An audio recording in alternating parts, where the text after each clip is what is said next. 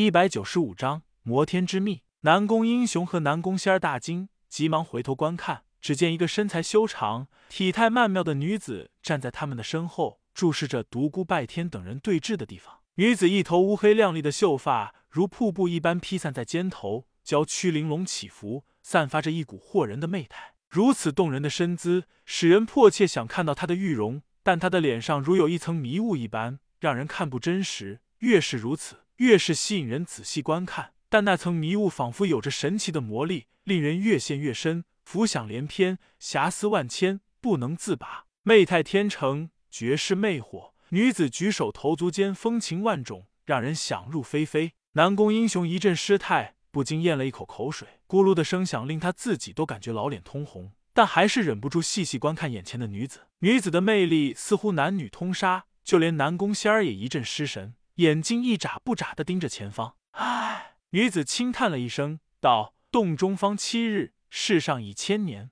说完之后，她整个人的气质在刹那间变了，由绝世媚姿变成了冷若冰霜。南宫英雄和南宫仙儿在刹那间惊醒。女子虽然年轻的很，但却给人一种饱经岁月的沧桑感。南宫英雄几乎是下意识的喊道：“前辈！”喊完之后，他才觉得不妥，急忙停口。南宫仙儿喃喃道。这是颠倒众生的最高境界，功如其名，果真能够颠倒众生。女子叹道：“你们叫我为前辈，毫不为过。我就是南宫无敌那个小毛孩口中的强大原著。我到底已活了多少岁月，我自己都已记不清了。”南宫英雄道：“您是？您难道是武圣？是我，就是你们眼中那些不老不死的圣级高手。你们南宫世家也是因我而崛起武林。南宫府宅的地下本是一座宫殿，为我修炼之所。”未免世人无意闯入打扰我，我便找了一个人传了他一些武艺，要他看守此地。不想他却在武林中混出了一些名堂，闯出了南宫世家这片基业。我所精修的武学只是适合女子修炼，不想百年来南宫世家没有一个女子能够修炼成功。南宫无敌终于明白了，为何当年他的妹妹修炼的是颠倒众生，他的女儿修炼的也是颠倒众生。女子接着道：“这是你的女儿吗？资质很不错。”他也许能够给我一个惊喜。南宫仙儿此时如梦方醒，急忙跪了下去，道：“仙子师傅，请收我为徒。”哼，果然机灵，我秦魔就收你为关门弟子。南宫英雄和南宫仙儿大吃一惊，万万没有想到眼前之人竟然是武林史上赫赫有名的秦魔。若翻开武林史，最凝重的一页当然首推不死之魔的暗黑时代。除去不死之魔外，还有无数个惊天动地时代。在那些时代里。或有盖代英雄横空出世，留下无尽传说；或有绝世凶魔雄霸一世，人人慑服。秦魔无论如何也算得上武林史上一个响当当的角色。他出身于魔教，自创颠倒众生。他艳绝天下，一出道便引得江湖人蜂拥相随。在其颠倒众生的魅力下，无人能与之相抗。他要风的风，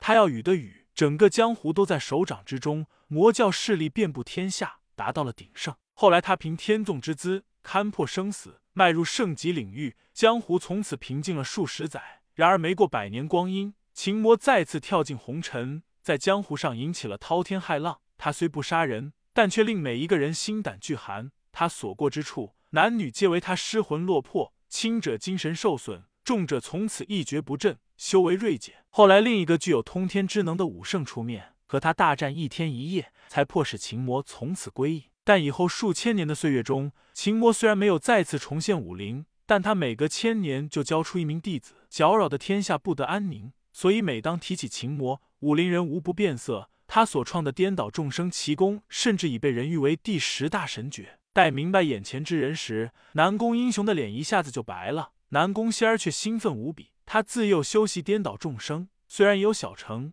但一直没有人指点，他的进展很慢。如今这门奇功的创始人竟然要收他为徒，他焉有不高兴之理？师傅，我真是太高兴了！每当我想起您在武林中留下的那些传说，我就激动不已。我总在幻想有朝一日，我也能够修炼成颠倒众生，让这片大地在我脚下站立。没想到我的梦想这么快就实现了。秦墨道，你还年轻啊！你现在很像年轻时的我。现在想来，自己过去的所作所为，其实都是云烟而已，根本没有什么值得回忆的东西。南宫仙儿道，师傅为什么这样说？当你能够超脱生死之外，你就会明白了这句话的含义。到那时你不老不死，你会觉得尘世间的一切名和利不过都是浮云而已，根本没有必要去争夺。只有年轻时真真在在的情感才是最美好的东西，也只有那些才值得回味。南宫仙儿露出一副不以为然的神色，道：“师傅，我应该有好几个师姐吧？他们呢？有人超脱生死，成为圣级高手吗？”秦魔叹道：“当然有人摆脱了死亡的威胁，迈入了圣级的领域，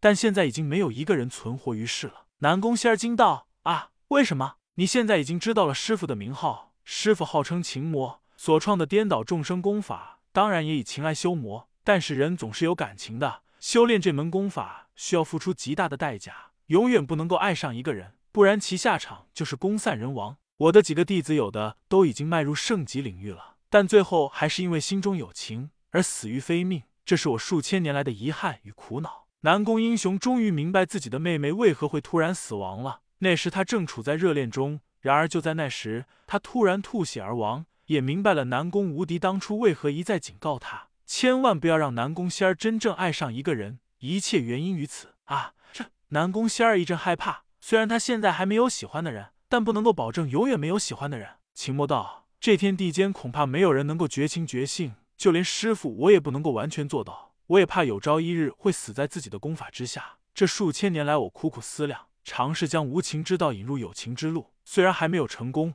但离成功不远了。师傅，为什么会这样？难道情之一字真的这么重要吗？修炼法门不同，对其要求也不同。很多神功都是以人的喜怒哀乐为动力的，我们这套功法还不算最绝情绝性。曾经有一个叫忘情魔君的圣级高手，他所修炼的功法才残酷呢，心中不得有任何感情，稍有不慎就会走火入魔。当然也是相对而言，并不是说一点感情也没有。若是那样，他就不是人了。这个人不提也罢，因为他得罪了不该得罪的人。和死人无异。谁？那个强大的存在是谁？秦魔悠悠一声长叹：“魔天。”南宫仙儿从来没有听闻过如此隐秘的事情，忍不住好奇的问道：“他是怎样的一个人？”他是一个超强的存在，即使不是武圣中的最强者，也差不多了。他一次又一次的放弃不灭身，自甘在这红尘中一世又一世的轮回修炼。南宫仙儿震惊无比，道：“他这是在做什么？他在修炼。”他在修炼一种从来没有人敢尝试的修炼之法啊！这究竟是怎样的一种修炼之法？圣级高手的修为也有很大的区别，也有强弱高下之分。其中的强者可以任意逍遥这天地间，无人能够伤其身，但也只是限于这个天地而已。有些强者还想在此基础上再做突破，可是修为到了那般天地，已经很难再做提高了。他们尝试各种修炼法诀，力求能够再做突破。摩天也许是因为情。也许是因为其他的原因，他是最为迫切想再做突破的人。他的功法完全是逆天而为，他想突破这层天地，一世轮回，一世修炼。他的灵石每经一世都会强大凝练许多。如果说别人的修炼是在量变，他的修为已经是在质变。南宫仙儿真的吃惊到了极点，忍不住惊呼：“啊！在这几世轮回中，他已不止一次迈进了另一片天地。当然，能够迈进另一片天地的人不止他一人。”但他这几世每次都仅仅用了几十年的时间而已，如此进步神速，令所有武圣都感到战栗。有些武圣传言，他将在第九世将结束轮回，九世灵力合一，到那时这天地间恐怕真的再也没有人是他的对手了。或许也只有魔族等几个传说的人才能够与他一战吧。南宫仙儿忍不住问道：“他到底要做什么？他要拜天？”